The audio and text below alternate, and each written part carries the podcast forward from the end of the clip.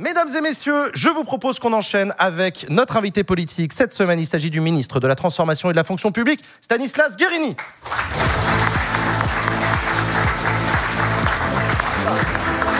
Bonsoir Stanislas Guérini. Bonsoir. Merci d'avoir accepté notre invitation à venir sur le plateau de Backseat. Je suis content d'être là. C'est l'avant-dernière, c'est ça C'est l'avant-dernière de la saison, absolument. Merci. Merci d'être là. Avant la saison 3, donc. Avant la saison 3, on croise tous les doigts. Vous êtes, euh, je le disais, ministre de la Transformation et de la Fonction publique. Euh, la fonction publique, donc, c'est la direction et la gestion des fonctions publiques et des agents de l'État. On peut dire ça comme ça Ah ouais. Voilà. Tous les agents de l'État. Tous les agents de l'État. Des trois versants.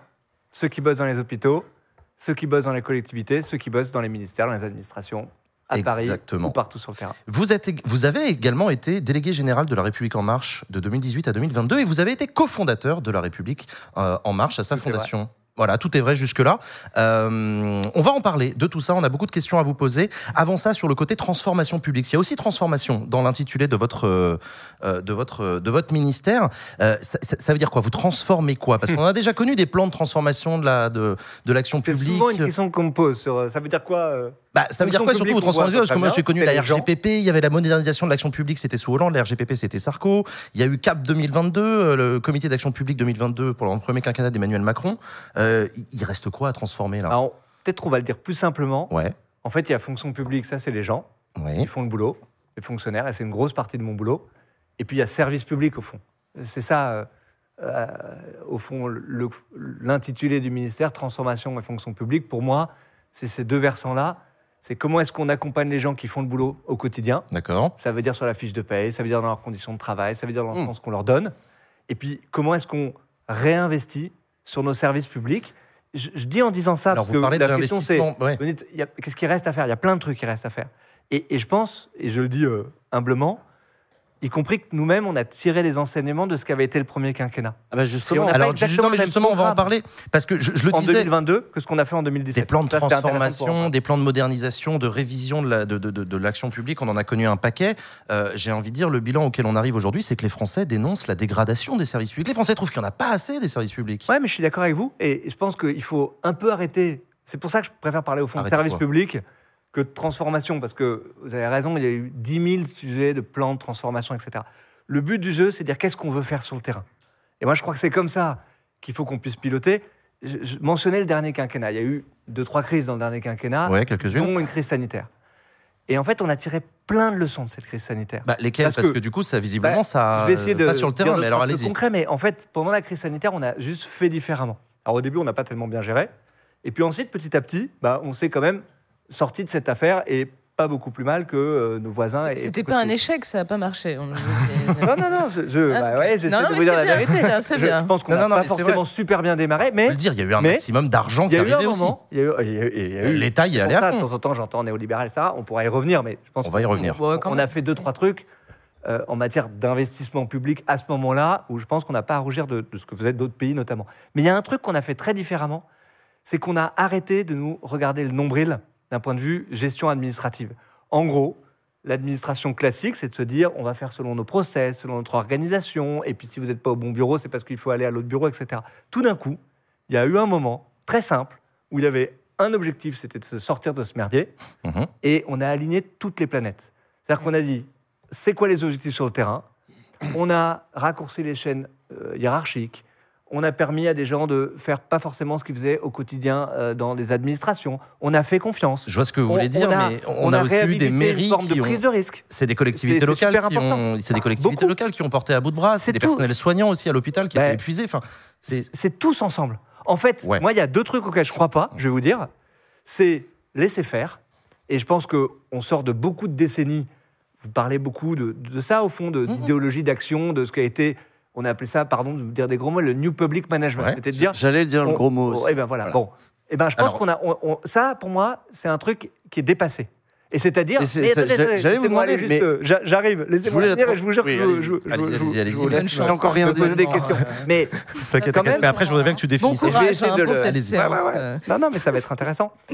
Vous avez quand même souvent entendu des ministres de la fonction publique parler de la fonction publique pour dire combien de fonctionnaires ils voulaient supprimer. Oui, ça c'est vrai. C'est pas mon cas. Et, et je suis un ministre de la fonction publique dont le mandat repose pas sur des suppressions de postes de fonctionnaires. Il y a un truc, c'est moi je crois plus à l'idée de tout externaliser. Mais il y a un autre truc auquel je crois pas, c'est l'idée que l'État va pouvoir faire tout seul.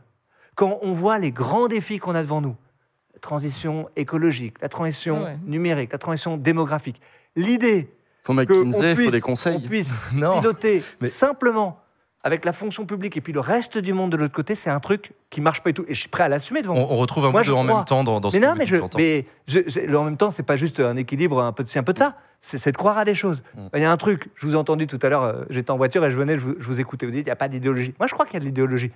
Il y a, Ah, a pas n'y a d'idéologie. Je dis, il n'y a pas de politique. Mais moi, je crois au contraire que ce quinquennat, c'est un quinquennat aussi du retour de la politique, du réinvestissement sur le terrain. Après, il faut faire des choix.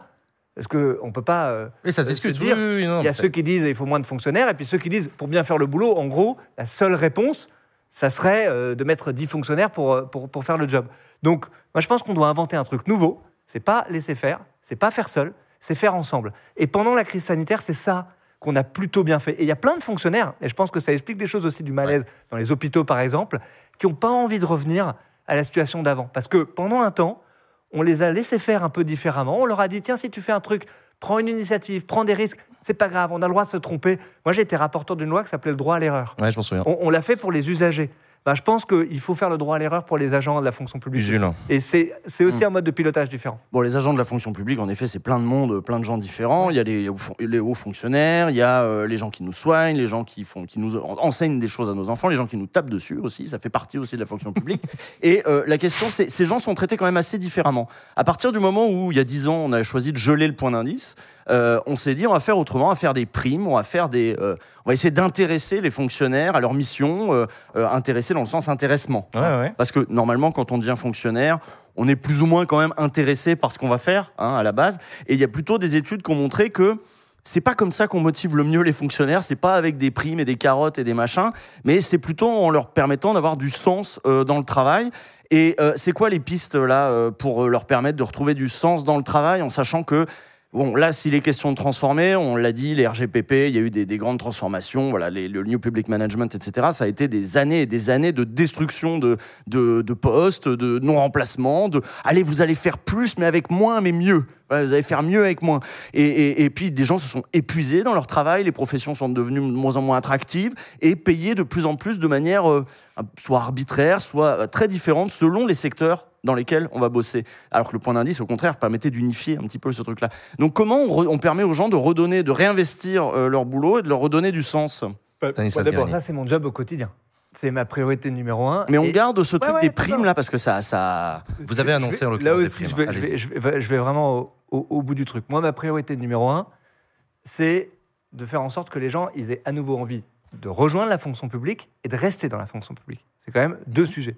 Que ça soit dans la police, dans les hôpitaux, mais aussi des métiers dont on parle beaucoup moins souvent, des filières administratives. Moi, je m'intéresse beaucoup aux secrétaires de mairie, par exemple. Ben voilà, elles font, je dis elles parce qu'elles sont 94% de femmes, elles font tenir les mairies. Et c'est des métiers auxquels il faut, il faut s'intéresser. Je pense que si on veut réussir ça, d'abord, il faut être très lucide. Il y a eu deux fois moins de candidats au concours de la fonction publique en 10 ans. Voilà, ça, oui, ça n'attire même... plus. Donc, d'abord, partons de la réalité. Moi, je pense qu'on est toujours Ouais. quand même mieux pour ensuite euh, agir quand on regarde la situation telle qu'elle est. Mais je crois qu'il n'y a pas de fatalité. Et si on veut bah, répondre à ça, il y a un sujet qui est un sujet fiche de paye. Ouais. Euh, je pense que si on regarde à côté L'organisation du travail. Hein. Ah ouais, Est-ce qu'on est, épanoui dans notre si- travail? si C'est l'organisation du travail, ça. Pas en se disant ça de compte paye. pas la fiche de paye, je pense qu'on se raconte des histoires. Il y a aussi un sujet fiche de paye. Euh, et puis, il y a tout ce qu'il y a autour de la fiche de paye. C'est-à-dire à la fois le sens, c'est la question que vous, vous me posez. Moi, je crois qu'il n'y a pas de plus grand défi aujourd'hui que de venir rejoindre la fonction publique. Parce que ce qu'on doit relever tous ensemble, je mentionnais bah, les grandes transitions qui sont devant nous, c'est de défis de notre génération. Euh, Aujourd'hui, tout à l'heure, par hasard, je suis tombé sur des gens qui étaient dans le public pendant la pause. On dit, vous venez d'où? Il, il s'avère qu'ils étaient du ministère de l'écologie. Mmh. Euh, spécial dédicace, je ne sais pas où vous êtes. euh. Bon, Christophe Béchu. Bah, au- aujourd'hui, si tu nous regardes, Christophe, je te salue. Euh, bah, aujourd'hui, il n'y a, il y a rien de plus passionnant que de se dire, je vais venir faire la transition écologique, un bout chez Christophe Béchu Ouais. au ministère de l'écologie, la le- lendemain, euh, à c'est l'industrie la pour décarboner toujours ça. porteur de sens. donc, Ça, évidemment qu'il y a du sens. Mais, mais, mais, je complète juste d'un mot pour être Mm. euh, euh, complet sur le sujet. Il faut être crédible sur le sens. Moi, je, je crois de moins en moins aux, aux grands discours euh, un peu désincarnés, etc. En réalité, le sens, c'est aussi ce qui se passe au quotidien. C'est les conditions de travail. C'est ce C'est pour que ça que moi je bosse beaucoup là-dessus, mais je ne fais pas qu'en parler. Euh, Moi je travaille sur ces sujets-là. Euh, Je vais vous donner des exemples très concrets. Améliorer les conditions de travail, c'est par exemple s'intéresser à la santé au travail, euh, à la santé des femmes. Euh, cette semaine, c'est la semaine dernière, je vous donne des trucs concrets. Il y avait un jour de carence pour euh, les femmes fonctionnaires qui subissaient une fausse couche. Bah, je pense que c'était indigne. On a supprimé ce truc-là. On a fait une loi adoptée à l'unanimité, moins le Rassemblement national à l'Assemblée nationale et au Sénat, unanimité, pour faire en sorte qu'on donne plus de femmes dans les postes d'encadrement à responsabilité Oui, dans la fonction. ouais. Ça, c'est la semaine dernière. A On a fait ces sujets-là. hein. La semaine Je dernière, on juste a rajouter amélioré un petit les truc. conditions des secrétaires. Vous voyez, c'est tout un tas de fait le lien avec euh, tout à l'heure, j'ai pas dit McKinsey non plus complètement gratuitement, mais quand vous disiez il faut arriver à faire ensemble, etc. C'est parce qu'il y, y a quelques temps, j'ai j'ai rencontré un mec qui bosse à McKinsey et qui m'a dit euh, moi en fait le boulot que je fais là, payé en effet, pas mal bien payé, ouais, le boulot que je fais pour l'État. Euh, L'État est plus foutu de le faire. Il y a eu des pertes de compétences et en fait, moi, je serais assez ravi de pouvoir le faire euh, pour l'État, avec l'État, être fonctionnaire. Euh, même pour Un boulot de cher, conseil, en fait. l'occurrence. Oui, bah, le boulot d'organisation, de voilà, de, Mais en de- interne. Ah, de haut C'est fonctionnaire. ça Et qu'il disait. Lui, il disait, moi, j'aimerais bien le faire en interne, en fait, mais ils ouvrent pas de poste. Non, non, non. Donc, Moi, je, est-ce suis, que- là, je suis très, très à l'aise pour répondre Bah, à cette question. allez-y, parce que allez-y. moi, Il y a eu des pertes de compétences. On est arrivé, c'était en pleine campagne, il y avait l'affaire McKinsey, etc. Bon, Mmh. ça, c'est un sujet, hein, je l'ai pris premier jour. C'était un, de mes- un des dossiers qui était posé sur la table tout de Oui, il suite. devait être chaud, Il y a- celui-là, oui. Il y, il avait des, des sénateurs qui voulaient qu'on avance sur ce sujet. Et donc, j'ai aucun problème là-dessus. ouais. On avait dit, on va réduire de 15% les dépenses sur les prestations de conseil en stratégie. Vous savez combien on a fait l'année dernière? C'est marrant parce qu'il n'y a eu aucun papier pour le dire. Moins 35%. Mmh. Euh, et on aura le débat budgétaire. Je vais mettre tout ça dans les documents budgétaires. Mmh. Donc euh, tout sera vérifiable. Moins 35%. Ensuite, l'autre sujet, Mais sachez faire en sorte que les gens dont McKinsey, on a besoin dans McKinsey, soient pas. directement dans, la sujet, fonction c'est publique. comment On réinternalise les compétences. Voilà, C'est- en, en vrai, comment on réarme l'État Mmh. sur des compétences Ben, Vous savez, c'est ce qu'on est en train de faire. Moi, j'ai une administration qui s'appelle la Direction interministérielle de la transformation publique. La DITP. Pardon pour le gros mot, la DITP. C'est toujours des acronymes, on sait on les embrasse. un tout petit peu. Mais oui. On les embrasse. Mais ils, ils sont en train d'embaucher. On a validé des postes dans le budget pour réembaucher. Mais je vais vous dire un truc.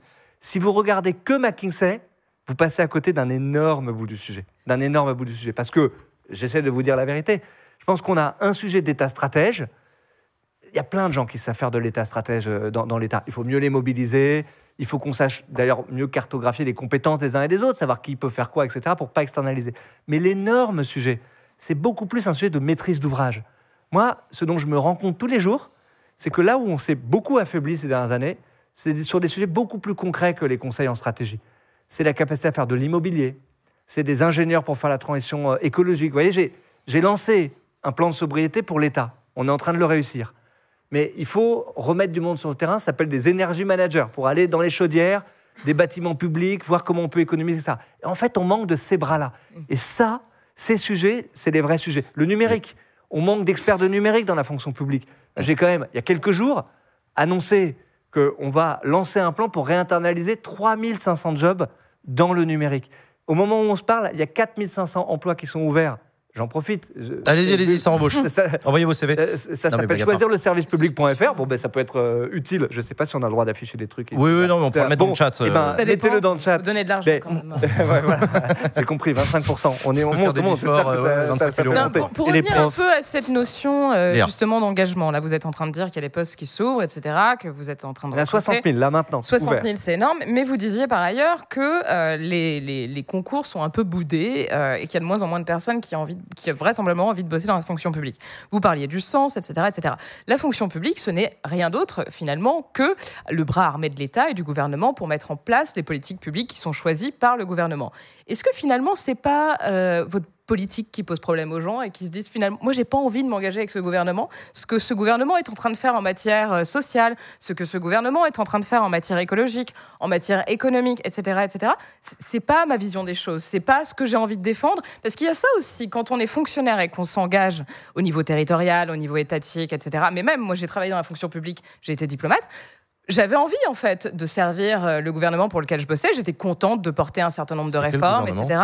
C'était le précédent. Bon, maintenant, euh, j'en suis revenu, certes, mais euh, voilà, il y a quand même un certain engagement. Il y, a, il y a un certain engagement. Je veux dire, on n'y va pas les yeux fermés. Enfin, est-ce qu'il Ouais. n'y a Alors, pas je- un... Stanislas Je ne sais pas, bah, d'abord, de quelle politique publique vous, vous parlez? Moi, je suis sincèrement Non, plutôt fier. de- Au hasard, la Des grandes lignes. par Non, mais je, je suis plutôt fier d'être dans un gouvernement Oui, euh, qui euh, augmente euh, le salaire des professeurs comme on ne l'avait pas augmenté depuis bien longtemps. Je suis plutôt fier d'être dans un Ah, Il gouvernement. y a des profs dans euh, le, dans qui- le qui- public, hein. qui ça fait augmente- Ouais, bah, d'accord. pardon.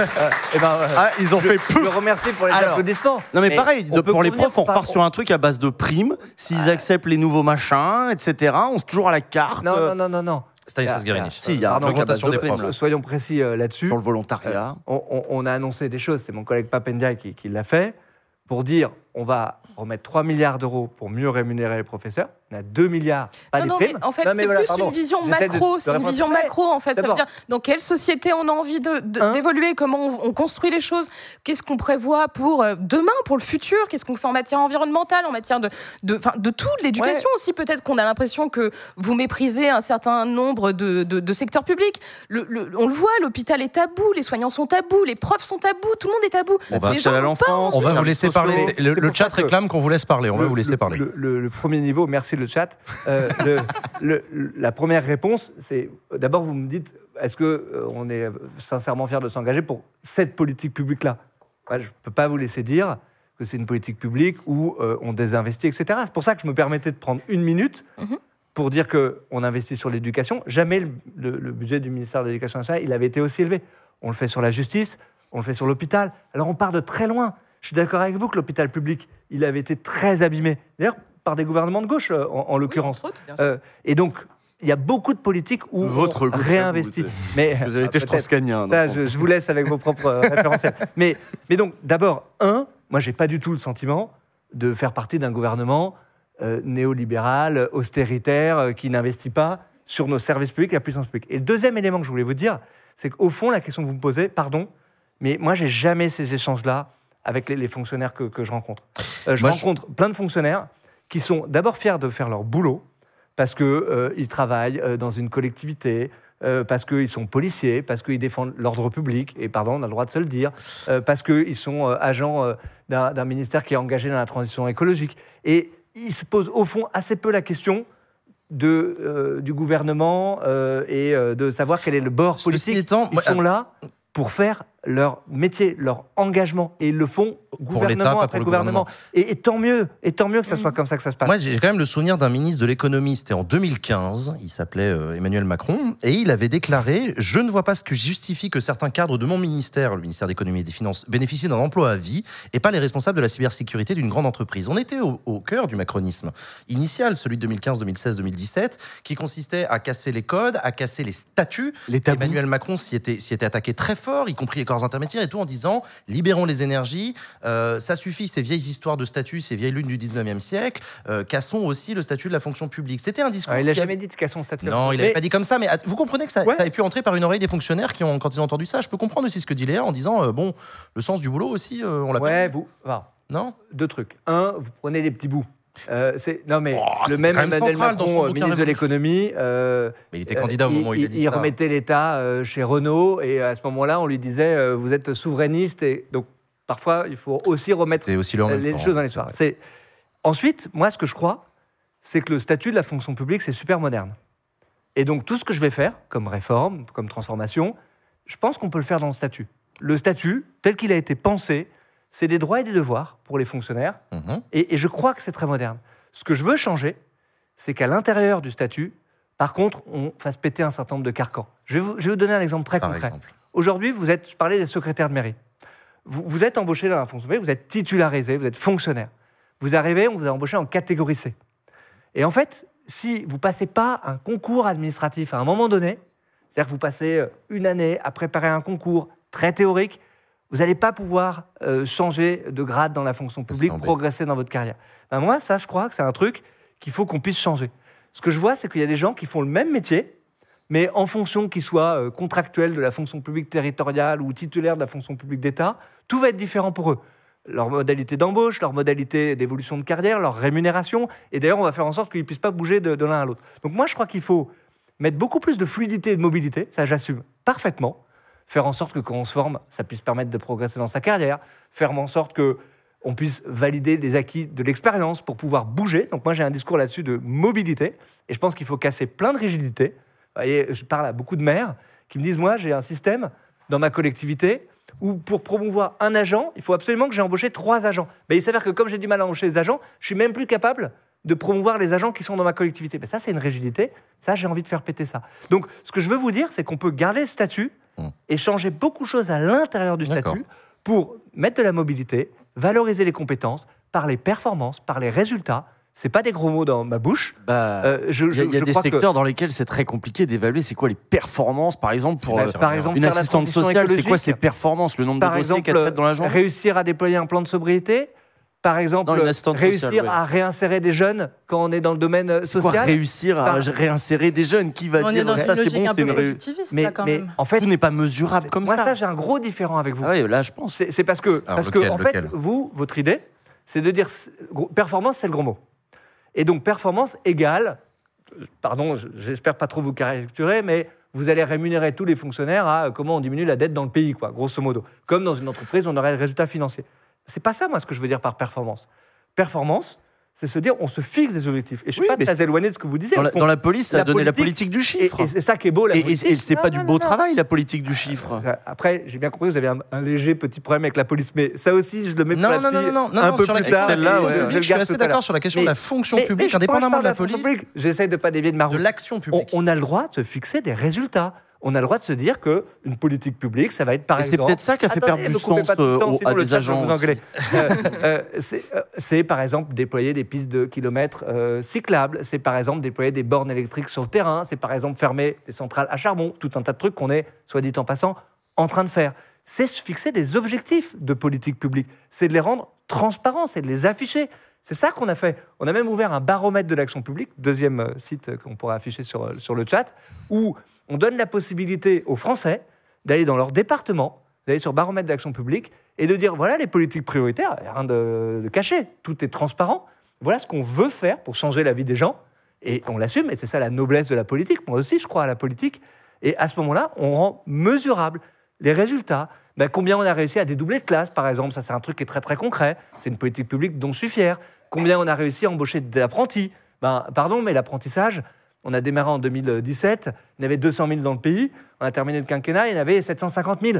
Je pense que c'est un, un des sujets de, de grande fierté de cette action-là. Et on va atteindre Sacha. un million d'apprentis, j'en suis absolument persuadé. Ben, vous voyez, ça c'est un objectif qui est mesurable, qui est quantifiable. On peut l'amener à l'échelle d'un service administratif, d'un département.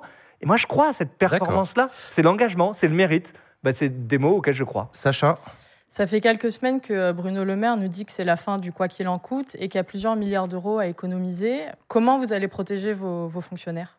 Bah, Comment vous allez dealer avec ça?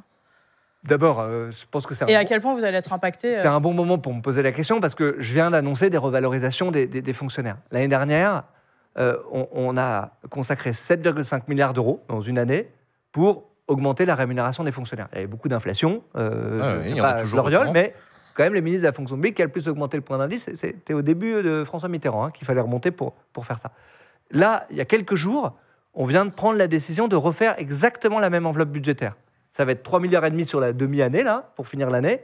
Et puis, euh, l'année prochaine, ça sera un peu plus de 6 milliards d'euros qu'on remet. Donc, vous voyez, je n'ai pas été bloqué dans ce projet-là pour augmenter les fonctionnaires. Pareil, il fallait faire face à de l'inflation, ça continue, on, on se bat, mais elle continue d'être là. Mm. Et, et moi, je crois que investir sur nos agents publics, c'est plutôt une logique d'investissement pour mieux transformer, pour rendre des politiques plus, plus efficaces. Et j'assume parfaitement de dire qu'il y a des trucs, ouais, pardon, qu'on peut faire mieux avec moins. Et il y a plein de politiques publiques où, où c'est comme quoi possible. par exemple Oui. J'ai un peu du. Bah, je- bah, alors, je vais vous donner un exemple passé, puis un exemple d'un truc qu'on est en train de faire. Un exemple passé, c'est les impôts. Euh, les impôts, c'est une administration où il y a moins de fonctionnaires aujourd'hui qu'avant. Ben, ça marche mieux qu'avant. Et je crois que c'est un avis assez commun. Euh, ceux qui ont besoin de le faire euh, en ligne, etc., ça marche plutôt bien. Ça, c'est la Si on- numérisation pour les Si on a besoin de parler à quelqu'un, on y arrive aussi. Et il y a plein de retours. Euh, les impôts, c'est un service public que les Français plébiscitent plutôt, alors que c'est les impôts. Donc, Un truc actuel. je vais vous donner un truc actuel. On est en train de numériser toute la procédure pénale. C'est-à-dire que Ah concrètement, non, justice, oui. on est en train, pour la justice, de vider les tribunaux de leurs papiers. Ben, ben ça, c'est du bon numérique. En fait, il y a des agents qui étaient payés à faire de la logistique dans les tribunaux, c'est-à-dire de transporter des brouettes de papier parce qu'on n'avait rien numérisé du tout. Ça, ça fait qu'on réduit le temps administratif passé sur une procédure de 97%. Ils Et font moi, quoi suis- les agents du coup maintenant Mais c'est pas comme si on n'avait pas de problème à embaucher des agents. Vous voyez, on n'a pas diminué le nombre. Euh, on, on a embauché euh, 10 000 magistrats, greffiers euh, dans le Mhm. quinquennat et on est en train de continuer. Le ministère de, de- de Éric Dupond-Moretti, c'est celui qui a quasiment le plus augmenté d'un point de vue budgétaire. Donc, en fait, ils, ils répondent mieux à ce qu'attendent les Français. Ils veulent quoi? Ils veulent que les délais de la justice se réduisent. Ils veulent pas être trimballés d'une administration à, une autre. Ils veulent parler à quelqu'un quand ils ont besoin de parler à quelqu'un. C'est pour ça qu'on on- on réouvre des maisons France Service. On, on en a ouvert 2600 sur le territoire. Ça veut dire que et c'est c'est pas des trucs en l'air. Chaque mois, il y a 700 000 démarches qui sont faites dans les France Service. On va atteindre, c'est mon objectif pour fin 26, et je pense qu'on l'atteindra avant, un million de démarches tous les mois dans le réseau Service. C'est-à-dire qu'il y a quand même que 12 millions de Français chaque année qui vont pouvoir aller dans un espace physique, parler à quelqu'un hein, qui a un prénom, euh, Mmh. euh, voir un visage, et, et- et se voir euh, Et il y a un à déploiement dans les zones rurales ouais. qui a été annoncé Moi, je pense le plan que ruralité. il faut faire du bon numérique, c'est-à-dire du numérique qui, qui marche bien, qui est euh, accessible aux personnes en situation de handicap, par exemple, pour pouvoir justement concentrer nos efforts pour remettre des gens, des agents, ben, là où il y en a vraiment besoin, c'est-à-dire un peu plus proche de- du terrain. Quoi. Je, je- je le disais tout à l'heure en vous présentant Stanislas Guérini, vous avez été cofondateur de La République En Marche en Ça, c'est vrai. 2016. Vous faites partie des pionniers, des premiers avec Emmanuel Macron, euh, qui, avait, qui avait œuvré à son, arrivée au, à son arrivée au pouvoir. Ici, dans cette émission, on a l'habitude de- d'observer les camps politiques qui, en ce moment, phosphorent beaucoup sur leur identité, leur positionnement, leur espace politique, leur stratégie. La gauche, la NUPES, depuis un an, on en parle beaucoup. Bernard Cazeneuve qui a lancé une initiative euh, là récemment. À droite, c'était samedi dernier, les États généraux euh, des Républicains, un an de réflexion, de travail, etc. Et avec vous, on voulait se poser la question ce soir, c'est pour ça que je suis content aussi que vous soyez là. Et le macronisme, il en est où dans son histoire? On en est où par rapport au, en même temps aux promesses de transformation de 2016 et à la politique qui est menée aujourd'hui? On a l'impression euh, d'une radicalisation du macronisme, d'une droitisation euh, du paysage politique, au point que on se pose tous la question de savoir si le prochain euh, pre- Premier ministre ne sera pas les Républicains.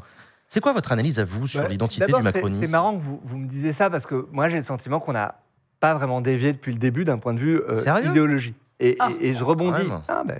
Allez-y, allez-y, alors expliquez-moi. un peu. Alors c'était pas clair pour nous depuis le début. C'est du ce cas. Ou alors, on- contradictoire. ou alors on- peut-être qu'on s'est trompé ou qu'on a été trompé, je sais pas, mais dites-moi, alors dites-moi.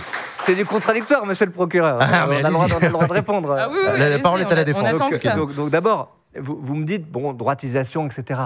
C'est c'est quand même marrant que vous me disiez ça dans un moment où on a quand même dépensé beaucoup d'argent public, et la question peut même se, se poser euh, de, de soutenabilité. On, on a un sujet de, de dette, beaucoup d'argent public, beaucoup plus que tous nos voisins, pour justement protéger les Français Je- pendant je- la crise je- ouais. sanitaire, pour protéger les Français de l'inflation. C'est pas la quantité Euh, d'argent public a- dépensé qui, pour Non. moi, qualifie une politique Non, de droite ou de gauche. D'accord, d'accord.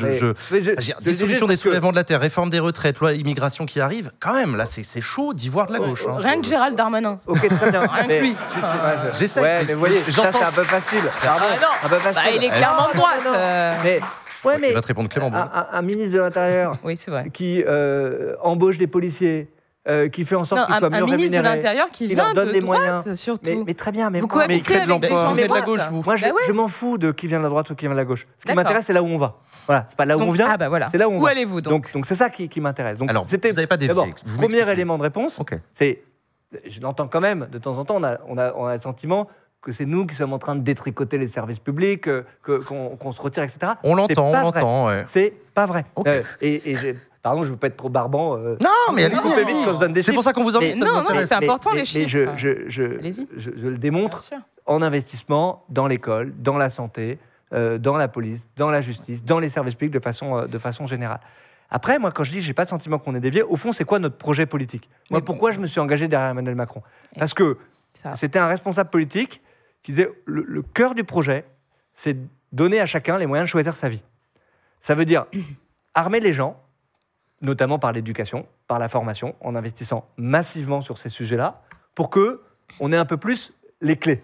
Et, et je dis ça, moi, je viens d'un milieu favorisé, euh, j'ai des parents euh, aisés, euh, j'ai fait euh, une école de commerce euh, qui est souvent un HEC. peu HEC, HEC. ouais, j'en suis très fier. hein. je veux dire, euh, j'ai bossé, il n'y a, pas de- y a pas de problème. Mais j'avais j'a- j'a- j'avais tous les trucs, tous les héritages, pour reprendre euh, Pierre Bourdieu. Et vous, vous aviez les bonnes conditions. social, Ouais, ouais. Bon. Ben, moi, ce qui m'intéresse, et ce qui fonde mon engagement à moi, c'est de me dire comment on fait pour investir, d'ailleurs, un peu plus tôt dans la vie, pour que chacun ait les chances juste d'avoir le choix. C'est Oui, l'émancipation. l'entendre, on est tous euh, d'accord avec ouais, ça. mais ça, ça veut dire dans les choses. faits. Je, je le décline de façon concrète. Mhm. Ça veut dire s'engager d'abord massivement sur la question du travail. Faire en sorte, et ça c'est notre fil rouge depuis le début, que le travail ça paye, qu'on crée des jobs. Pardon, on a démarré euh, 2017, euh, on était encore dans un chômage de masse. On est en train d'avoir un chemin peut-être, on n'est pas encore complètement, mais vers une société du plein emploi. À quel Enfin, prix? Moi, j'ai 40 ans, Ouais. Ouais, j'en ai jamais entendu parler. Jamais entendu Oui, parler. non, ça- ça- ça fait on, est en 40 train de qu'on en dresser parle, ça. du plein emploi. Je, je parlais de la revalorisation de l'apprentissage. C'était des, c'était des filières qui étaient des voies de garage avant, y compris dans le débat public. Les métiers de la main, tous ces métiers-là, notamment dans les filières industrielles, ces métiers qui n'étaient pas valorisés. Ça, c'est un fil rouge de faire en sorte que par la formation professionnelle, par le fait de créer des jobs, par la valorisation du travail, et c'est tout le sens de notre politique économique, euh, ça, ça- ça fonctionne. Mmh. Si on veut que ça, ça fonctionne, il faut par ailleurs protéger les gens. Et ceux qui sont les plus fragiles, Ouais, oui. les plus éloignés des services publics, ceux qui en ont le plus besoin au fond, parce que c'est le capital de ceux qui n'ont pas le capital que, que je mentionnais à Genre les l'instant. chômeurs, les Et- retraités. et ça, ça euh, veut dire saute les gens yeux, là, non. Protéger. ben, Les gens qui Pardon, moi, euh. je suis plutôt fier de- d'être dans un gouvernement qui fait en sorte qu'il y a moins de chômeurs. Et, et on me dit, alors, vous créez des emplois précaires, etc. Pas du tout. Tous les chiffres montrent le contraire. Il n'y a jamais autant de création d'emplois stables. Oui, non, en mais CDI vous, di- vous dans le dites que vous voulez Donc, accompagner on- les on personnes qui sont éloignées de l'emploi, mais par ailleurs, vous avez réduit les, indemnités chômage dans le temps. Vous allez faire en sorte que les gens au RSA euh, bossent et aient une activité. Enfin, c'est quand même un peu. euh, Mais euh, moi, je- Il n'y a pas que le travail, déjà. Il y a aussi la nécessité de faire en sorte qu'effectivement, que les gens vivent dans des conditions dignes. Et je trouve que votre, votre discours est incohérent avec la réalité de votre politique Bah, suis au pas du tout quotidien. d'accord. Pardon. Bah, bah, D'accord, vous accompagnez les gens, mais c'est normal de leur Non. réduire les indemnités chômage. Non, mais voyez, sur, vous, me- vous me parlez, vous me dites, vous faites bosser les gens euh, au, au RSA. Bah, c'est une volonté Ah oui, qui a été C'est- affichée, oui. C'est un, un sujet qui est super intéressant.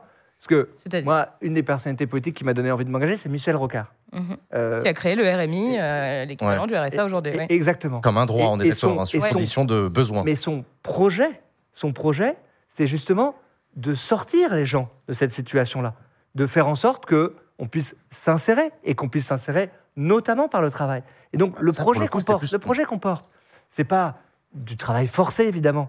Ah bah, Euh, j'espère. c'est- c'est- ben non mais bien sûr, mais euh, Ça- ça pardon, peut mais quand je ressembler, vous mais- entends, Non, mais euh, c'est pas très temps clair, quoi. temps Enfin, non, mais vous vous rendez bien que compte que la réalité, le projet si les qu'on gens- a, s'il y a des Non, gens mais- qui ne travaillent pas et qui sont RSA aujourd'hui, c'est parce qu'il y a des Mais- gens qui ne peuvent pas travailler en étant aussi au RSA.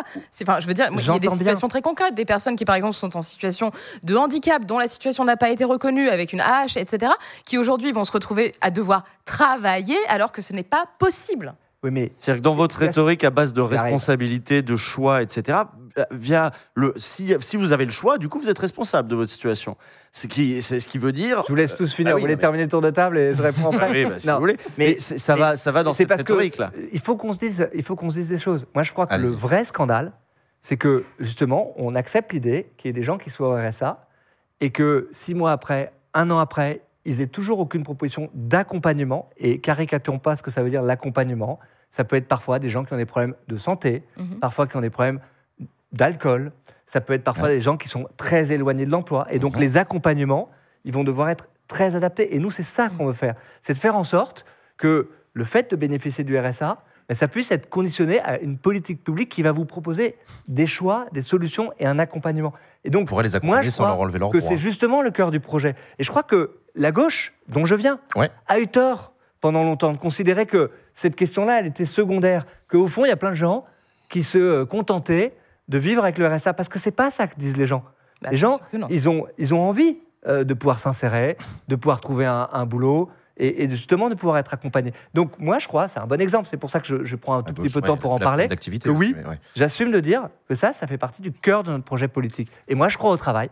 Je crois au travail comme une forme N'importe quel travail. d'émancipation. Est-ce qu'il n'y a pas une dégradation aussi des conditions de travail, du, des- du- du type de job proposé, euh, l'ubérisation, etc. il y, a des, il y a des boulots qui donnent absolument pas envie. S'il s'agit de nous, remettre à coup de pied au cul vers ce genre de boulot ou des secteurs en tension, va falloir y aller là maintenant parce qu'on a besoin de ça. Les jeunes, va falloir que vous alliez dans la restauration. Euh, est-ce que on l'obtient euh, via un chantage à je te supprime les allocs, je te supprime le RSA, ou est-ce qu'il faut pas engager un grand chantier? Depuis le Covid, c'est quand même assez évident que les gens ont envie de retrouver une autre forme de sens au travail. Euh, un grand chantier sur un grand Grenelle des conditions de travail et du travail où on écoute les acteurs, on écoute les salariés notamment et pas seulement les patrons et les besoins des patrons. Bah, vous dites ça à quelqu'un qui fait ça toute la journée. Pardon, mais cette question des conditions de travail, Mm. moi, elle est au cœur de ce que j'essaie de porter pour les agents de la, la fonction publique. Tout à l'heure, on se parlait de sujets très concrets, Mhm. d'égalité salariale, de santé au travail, de transformation des espaces de travail, de question du temps de travail. Ça, c'est mon quotidien. Donc, euh, je crois que j'ai aucune leçon à recevoir sur Je suis pas une leçon, que- je, que- je note juste que quand je parlais tout à l'heure, transformation, Quand je parlais tout à l'heure du fait qu'on Mais- faisait pas de- que vous faisiez pas de politique, c'est un sujet qui est très très Mais politique, le il est travail. éminemment Et le politique. débat, il n'est pas ouvert en fait. Il n'y a, pas de- d'espace pour parler de ça. La société a changé. Avec des aspirations qui ont changé, on se retrouve. Alors, vous connaissez euh, les gens qui sortent d'agro-paritech et qui sont là à dire Moi, je sais faire plein de choses, j'ai des compétences, j'ai pas envie de les mettre au service de ce genre de travail. Et puis, le travail, c'est pas seulement nos conditions de travail, c'est aussi, comme le disait Léa, quand elle disait sens. participer à euh, l'action, enfin, euh, accompagner l'action du gouvernement en étant fonctionnaire, c'est quelle action? Euh, les gens aussi ont envie de retrouver une souveraineté, tiens, ça c'est un mot qui est à la mode en ce moment, une souveraineté sur leur travail. Et c'est assez délicat en ce moment de une souveraineté sur leur travail, c'est-à-dire y compris dans l'entreprise. Euh, comment on refait ça? Est-ce qu'il faut redonner davantage de, comme en Allemagne, par exemple, de cogestion dans l'entreprise avec les syndicats ou des choses comme ça? Il y a plein de pistes possibles, mais le débat n'est même pas ouvert là-dessus. Non, c'est pas vrai que le débat il est pas ouvert. Il, il- il est vraiment très profondément ouvert au moment où on se parle entre euh, les syndicats, euh, le patronat. C'est même au cœur des questions qu'on a. Sur la Il, conférence il sociale. était déjà ouvert dans la question sur les retraites. Euh, moi, je considère Ça n'a pas On a des masses. trop. Ouais, mais bon, ça a un, un peu débattu, mais, mais, mais pas suffisamment. Non. Pas Bah non, parce suffisamment. qu'il y a eu un 40. sur, sur les questions des. Oui, c'est pas Ça, ça qui a, a le fermé le dialogue débat. Mais bon, bref. ouais. Mais je considère que les questions, elles sont intimement liées. Et pardon, je, je parle de ce que je fais au, au- au quotidien, mais ce sont des sujets qui sont très très concrets. Vous voyez, c'est la réforme des retraites, donc je suis pas en train d'éviter le, le- le sujet. Mhm. Euh, en parallèle, moi je considère que si les gens sont usés, euh, s'ils sont usés à 64 ans, en réalité ils le sont déjà avant. Et donc il y a un énorme angle mort, pour être un peu concret, Mm. c'est les questions vraiment de prévention, Mm. de l'usure, de la pénibilité. Ah, ce qu'on On a- décide, ce qu'on a décidé de faire, c'est justement bah, d'essayer de faire cette révolution culturelle dans la fonction publique. On, on a dit sur les métiers de l'hôpital, dont vous parlez tout à l'heure, bah, on va mettre 100 millions d'euros par an pour justement aménager des jobs, des postes, euh, pouvoir permettre de financer des formations pour que les gens puissent changer de métier. Il y avait un truc, je vais vous donner un exemple La concret. Dans, dans la fonction publique, vous faisiez un métier pénible, ça s'appelle les catégories actives dans la fonction publique. Ben, vous, vous, changiez de métier, vous étiez dans la pénitentiaire par exemple, vous deveniez policier. Ben, toutes les années que vous aviez passées avant dans la pénitentiaire, ah pardon, j'ai redit policier. Non, mais Non, surtout, c'est pas, pas un métier pénible, finalement, mais, policier. Mais, mais c'est des métiers en tout cas qui, qui ont un bénéfice particulier de partir un peu plus tôt à la retraite. Ouais. Ben, vous étiez dans la pénitentiaire, vous deveniez policier. Ben, toutes les années que vous aviez passées dans la pénitentiaire, ça valait zéro.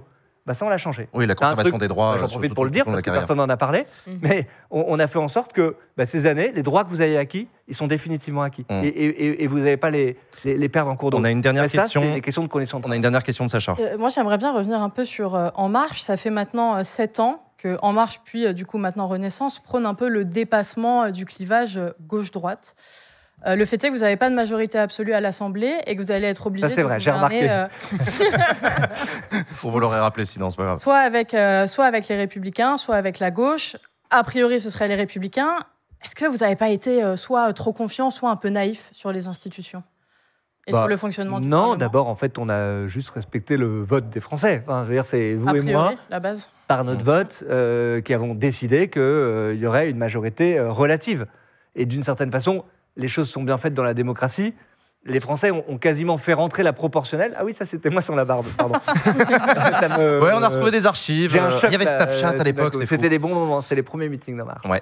Euh, La belle époque. euh, c'était une belle époque, ouais. Et Moi, je pense que les campagnes, c'est des beaux, des super Oui, c'est moments. vrai. Donc, donc voilà, il faut, faut, faut l'assumer. Mais ce que je voulais dire, c'est que d'abord, ce sont les Français qui ont fait rentrer la proportionnelle à l'Assemblée nationale, qui nous ont mis dans une position de majorité, majorité quand même, relative. Mhm. Et donc, c'est-à-dire qu'on doit composer.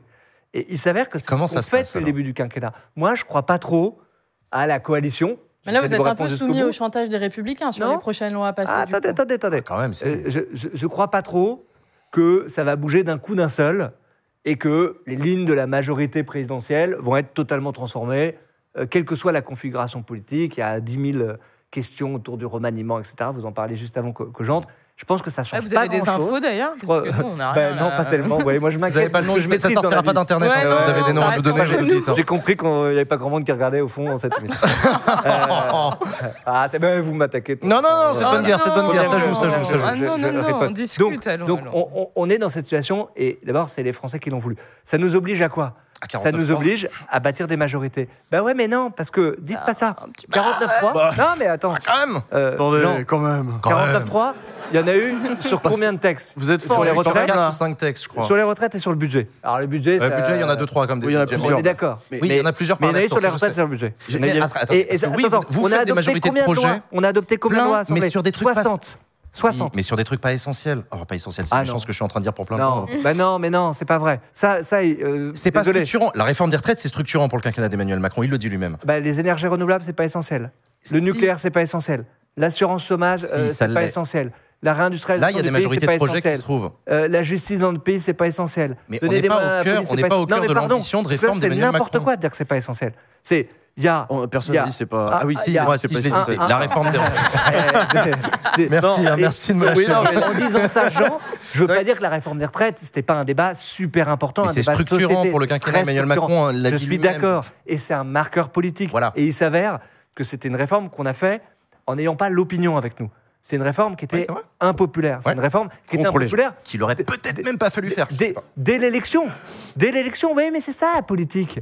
Euh, c'est ça aussi ce qui est là dans la vie politique. De faire des trucs impopulaires, non, il y, a ben de la noblesse aussi à, ben, C'est de faire reculer parfois. ce qu'on croit qui est nécessaire ah pour le pays. Et, en l'occurrence, le président, il a pris son risque, puisqu'il a dit pendant la campagne, je vais faire ça. Oh, son risque, il n'a pas payé ouais, cher, il ne peut pas se hein. représenter de toute ben, façon. Donc, euh, pardon, le risque de ne pas être élu, ok, très bien. Il ne peut pas être élu, il ne peut pas bah se présenter en 2025. Je parle de la ah, campagne de la campagne, pardon, pardon, pardon. Il a dit pendant la campagne, je vais faire la réforme des retraites à 65 ans. Il ne s'est pas caché de ça. De toute façon, il y avait Marine Le Pen en face, c'était évident qu'il allait être bah, élu. Je veux dire, il se mouillait pas des tour. Il n'y avait pas que Marine Le Pen et il a fait 4 points de plus qu'en 2017 au premier tour. Donc, euh, on ne va pas refaire le match d'élection présidentielle. Mais il, a dit les choses. Mais la grosse différence, c'est ça que je voulais dire, c'est que c'est une réforme où on n'avait pas l'opinion avec nous.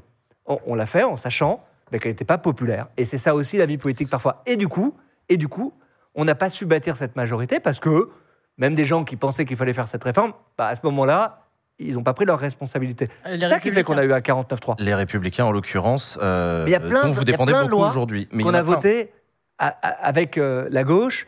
Moi, j'étais au Parlement euh, la semaine dernière, les parlais, dans la Constitution, d'égalité bah salariale. Bah, dans la fonction publique, c'est pas des petits sujets. Non, non, non. Euh, bah, on l'a voté à l'unanimité. Bah, il y a l'extrême droite qui n'a pas voté avec nous. C'est quoi Il se passe quoi après attends, Macron attends, attends, J'avais cette question. Ah, quand oui, t'as raison. On voulait aborder. Ah, je suis obligée. C'est ma dernière émission. Je ne peux pas. Ouais, euh, vas-y, vas-y. Ah, vous, vous n'êtes pas invité pour la dernière Non, non, j'ai un truc. Elle peut pas.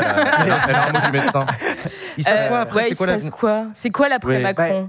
je, voulais ajouter un truc à la question de Léa. En plus, vous êtes un homme, vous avez dit vous venez de la gauche, euh, ça, ça, représente quelque chose pour vous, l'extrême droite? Les, brutalisations la successives des années Macron, euh, qu'elles aient été policières, qu'elles aient été. Euh, on y revient. Qu'elles aient été des brutalisations dans, l'Assemblée, avec, à coup de, de, nouveaux articles de la Constitution à chaque fois, laisse quand même un climat démocratique extrêmement dégradé, extrêmement favorable au RN qui ne cesse de monter, qui a quand même énormément progressé entre la première élection et la seconde élection de Macron. Si derrière, franchement, l'extrême droite passe, vous regarderez ces années comment? Vous, vous assumerez votre part de responsabilité là-dedans? Euh, d'abord, moi je crois que notre responsabilité. En tant que comme qui vient de la gauche. Euh. Je, vais, vous dire, le chemin direct vers l'extrême droite, c'est de ne pas régler les problèmes des gens.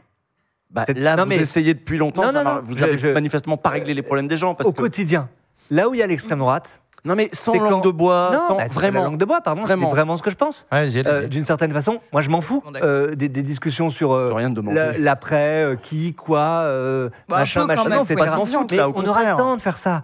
Mais, mais ce que je sais de façon certaine, c'est que si on ne fait pas notre job pendant ce quinquennat-là, alors là, c'est boulevard. Comment vous expliquez parce que, alors Parce que, que Marine Le Pen et tous ceux qui sont autour d'elle, ils ne vivent que des problèmes. Il nous a déjà fait le coup, Macron, de dire je vais vous donner des raisons de plus jamais voter pour l'extrême droite. Et ça, c'était à la première élection présidentielle. Bah, Donc on a, il a déjà eu 5 ans pour essayer ce truc-là. Manifestement, ça ne marche pas, ça monte. Bah, bah manifestement, il a été réélu. Alors j'ai bien compris pas la question. que c'était pas. Je vous parle de la non, mais vous avez perdu votre majorité à l'Assemblée nationale au profit notamment du RN, quoi. D'accord, mais ce que je veux dire, c'est que vous pouvez pas dire qu'il a euh, été réélu comme ça. Moi, je suis derrière un président de la République qui, Le Pen, il l'a battu deux fois.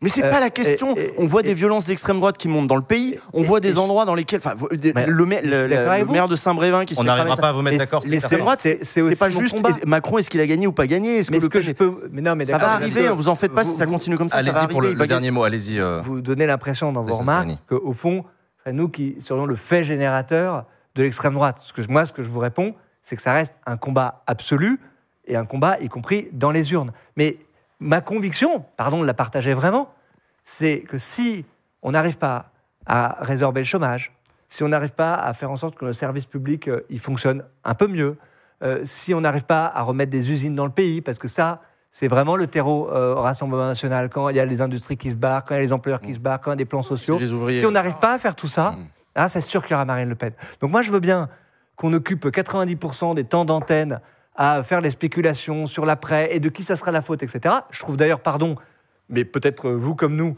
on internalise un tout petit peu trop l'idée que c'est comme si elle avait déjà gagné et qu'on était déjà en train de chercher les responsabilités. Battons l'extrême droite. Combattons-la, mais, mais par les actes. Et, et moi, je La crois loi, on est la prochaine loi immigration, elle va combattre l'extrême droite et ben, les ça doit être ça notre job et ça qui doit mobiliser La toute notre prochaine migration, ouais. Merci beaucoup. Je tiens juste avant qu'on enchaîne à remercier euh, chaleureusement Jérémy et Benjamin qui ont filé 50 euros chacun. Merci beaucoup à Marthe qui a donné 30 euros aussi pour participer au financement de Backseat. Merci beaucoup. On est à plus de euh, 25% euh, du, euh, de l'objectif qu'on s'était fixé pour la fin de cette campagne de financement de Backseat. Merci du fond du cœur. On va enchaîner avec la dernière séquence de l'émission. C'est parti pour le quiz à la con.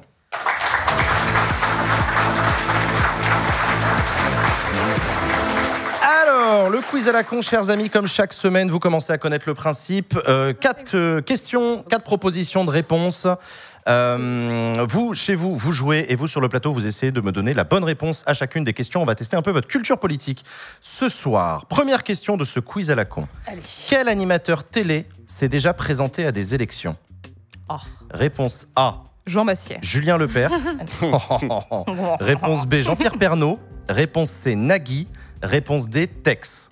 Je précise que si vous connaissez la réponse, vous êtes prié de ne pas la hurler. Vous laissez les gens galérer. Ah, Lequel de ces quatre présentateurs Merci. télé s'est effectivement présenté à Ah une là élection là, Mhm. C'est dur. Je précise une vraie élection de la vraie République, hein, pas une élection euh, étudiante ou un truc comme ça. hein.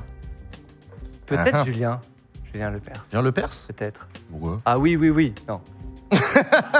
C'était le oui en 2005. euh, Ouais. non. Oui, Non. monsieur. Euh, Oh là là.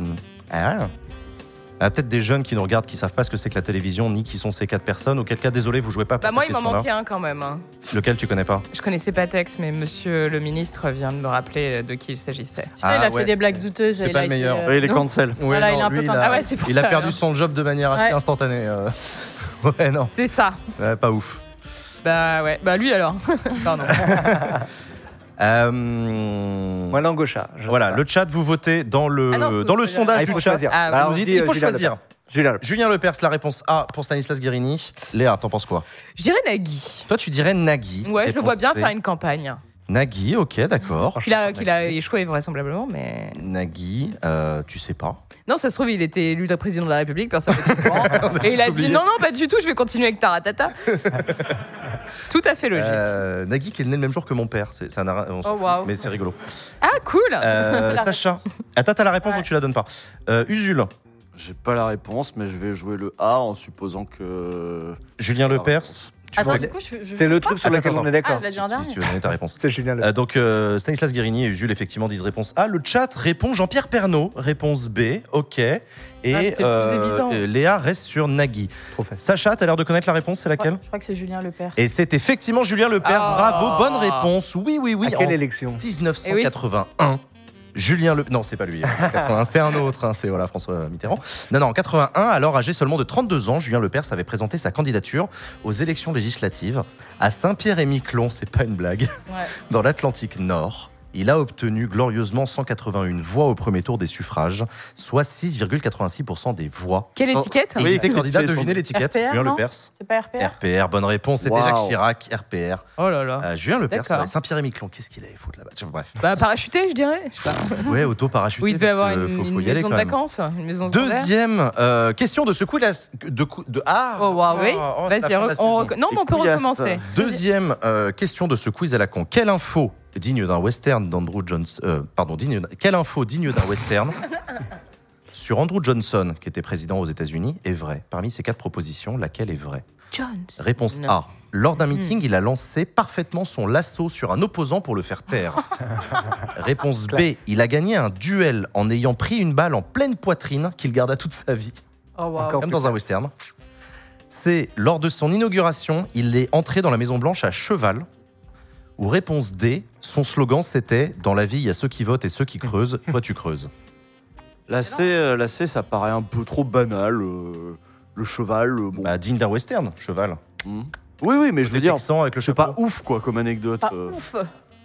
Tu sais, C'est comme, euh, ouais, Giscard, il est reparti à pied, quoi, quand il a perdu, quoi. C'est ah, Bon, bah, lui, il est rentré un en cheval. cheval parce que Giscard c'est reparti en cheval, autant te dire. Oui, ah bah ça, c'est on un a vrai des souvenirs. Mais je veux dire, ça coûte pas cher, quoi, voilà. Non, il est arrivé. à. Alors que se prendre une balle et survivre, ça, Mais c'est c'est là que un tu niveau vois, au-dessus de, c'est là que tu vois l'association entre virilité, euh, politique. euh. Ah bah attends, c'est Andrew Johnson, Jackson. hein. Oui, c'est pas faux, c'est pas faux, mais bon, c'est vraiment plus pourri, quoi. Tout est pourri là. Bah, c'est la balle. Sûr. La Non. balle Ah ouais, je suis sûr Ouais. qu'il a pris une balle. Prendre une balle Ah ouais. Il l'a gardé C'est toute sa vie. C'était juste à côté du cœur. Je connais cette anecdote. Non, je plaisante. Je l'ai jamais Ah. entendu Je ne sais pas du tout qui était le septième peur. vrai. Purée, on y a cru. Non, mais c'est. Comme c'est- à la réforme de la Je fonction fais de la publique. politique. Allez Allez, ça joue. Euh, Tout s'explique. Réponse. euh, donc du coup, qu'est-ce que vous en pensez? Je sais pas, moi je me dis qu'est-ce que j'aurais fait à sa place? Est-ce que tu serais rentré en cheval à la Bah, maison déjà, vous Ouais. essayé de ne pas vous prendre une balle. Déjà, Déjà, ouais. est-ce que tu aurais pris une balle dans la poitrine? Est-ce que tu l'aurais gardé Est-ce que tu aurais fait taire un opposant avec un lasso dans un meeting? Ça, ouais. Là, je te vois bien faire ça. Ouais. Ouais, ouais. Ah ouais, Euh, c'est cool ça. Ou alors, dans Ça, la vie, il y a ceux qui creusent et ceux qui veulent. Si, si, le lasso mais c'est fun.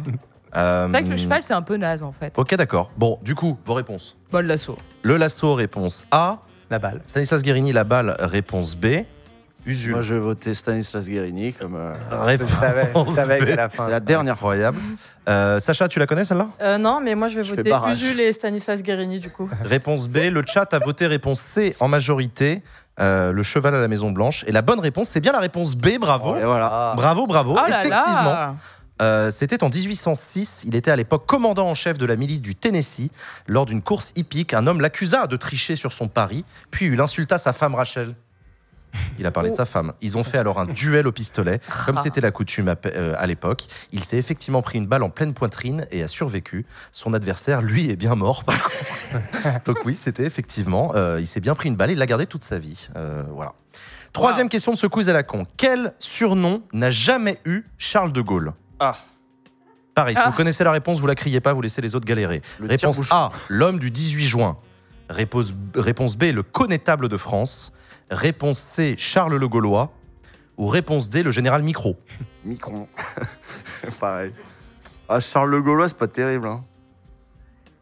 Ouais, mais les Anglais. Ouais, mais elle est La fastoche. date du 18 juin, c'est pas l'homme du 18 juin. Général Micro. Bah, c'est l'homme. euh, Il y en a beaucoup en fait qui qui avaient jamais entendu parler de De Gaulle avant euh, son coup Ah d'éclat à la radio. hein, donc, Bah ouais. Il y en avait des gens énormément. pour hein. qui c'était Il y aurait eu. Backseat à l'époque, on l'aurait à peine. euh, On l'aurait pris en Skype. on l'aurait pris en Skype. Ah, ça veut dire que nous, on serait restés, ce qui est pas terrible non plus. Donc, Ouais. ouais. Ouais, pas fou. Ouais. Non, on va arrêter les blagues là. On va arrêter les qui- comparaisons Ouais, ça va, hasardeuses. On va arrêter, ouais, non, non. Ça va, ça On va, enchaîne, ça on va enchaîne. là. Euh, voilà, du coup, lequel euh, surnom il n'a jamais eu Hmm.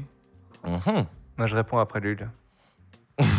Pour une fois. Ouais, je pense Charles le Gaulois. Je sais pas, ça, je trouve ça trop nul. euh. Charles le Gaulois, ok. C'est vrai que c'est pourri, mais c'est tellement facile. Le Charles général Charles Micro, je vois bien des, des pétainistes dire Ah oui, c'est le général Micro, là, celui qui est à la radio, là, qui fait que ça, quoi. Tu sais, un truc Mm. méprisant. Il y avait plein de gens de droite euh, ici qui disaient des trucs comme ça. Il y en avait deux, trois, ouais. Mm. Sacha Ouais, Général Micro. Moi, je. Général Micro Ouais. Vous y croyez pas Ouais, Ça, c'est, c'est ma manière de diverger, quoi. Sinon, Mhm. ça, va, ça, va être, ça va en être trop. Euh, Ouais, moi je fais ça à chaque fois, mais ça À la paye, fin, on perd. paye- ouais, Ouais. ça paye pas. Donc, Usul, toi, tu restes sur la réponse C. Ouais. Stanislas Guérini, la réponse D. Léa, Bah, je vais dire B alors. réponse B, le connétable de France. Mhm. Ok. C'est quoi un connétable Moi, je vais dire A. C'est un bar euh, dans le marais qui ouvre. euh, si, c'est vrai. En plus, À minuit, ils font, euh, ils déplacent les tables et on peut fumer. Au Ah oui, comme deuxième ça, on étage. connaît plus Mais les je crois qu'ils tables sont et fermés donc, ouais. maintenant. C'était trop cool il y a quelques années. Mm. Du coup, connétable. C'est rue Voilà. des archives. la fatigue. Je- Ok, je Euh, vois l'idée. Sacha, A. toi, tu dis réponse Ouais, A, ouais. l'homme du 18 Bah juin. ouais, je sais pas. D'accord. Le, chat a répondu réponse D, le général Micro. Eh bien, la bonne réponse, c'est Usul qui, là, il aurait fallu Oh faire l'union quand même. Ah, non, voilà. c'était bien la réponse C. Charles le Gaulois n'a jamais été un surnom euh, du général de Gaulle. Non, c'est trop basique. Évidemment, l'homme du 18 juin, Sacha. Bah ouais, non. L'homme du 18 juin. Ouais, bon. Oh, machin. Ils ont parlé que de lui, là, au truc de, de LR euh, ce week-end, t'aurais dû regarder. Euh, oh, T'as rien raté, je te rassure. Euh, le connétable de France, c'était un surnom que Churchill lui a donné. Mmh. Un chouïa méprisant, mais ça, c'est c'est Churchill. Euh, le général Micro en référence à ses 77 interventions à la radio pendant la Seconde Guerre ça veut mondiale. dire quoi, connétable, mis à part le bar dans le marais? Pour de vrai. hein. euh, il fut un, un long moment à l'époque de la monarchie où le connétable c'était le premier ministre du roi, le connétable du, Ah. du roi. Le connétable c'était. euh, Le chancelier, quoi. Le... Oui, c'est ça. Ouais. Pas le Tard. chef pour rien dans cette émission. Ah non, je sais pas, il y avait quoi on a des choses à apprendre, c'est sûr. Connétable, voilà, c'était le, le numéro qui disent 2. que c'est pas péjoratif, du coup. De quoi Le connétable Bah, Ouais. En soi, Ah, non, mais bah de si, attends, quand, ça vient d'un Premier ministre britannique, quand ça fait référence à la royauté Non, mais de toute française, il y a façon, un petit Churchill, fond il est- de- Oui, c'est le côté désuet qui est c'est le méprisant. côté C'est- surtout français. Les, rois, pas les rois- les, les, enfin, les Anglais, ils sont comme ça, quoi. bah, les rois de France qui ont essayé d'envahir le pays pendant quand même un sacré nombre de siècles, Eh, n'ont jamais bon, réussi. Quoi. Mm. Donc il reste, voilà, il y a un fond de blague et d'ironie de, la part de nos Ah. amis britanniques qu'on embrasse. Connétable, général de l'armée. Ah, c'est le général de l'armée, le connétable Chef des armées. Ah, qui plus tard est devenu le maréchal. C'est aussi pour ça que Backseat va s'arrêter. Parce que je raconte Non, que des non. conneries.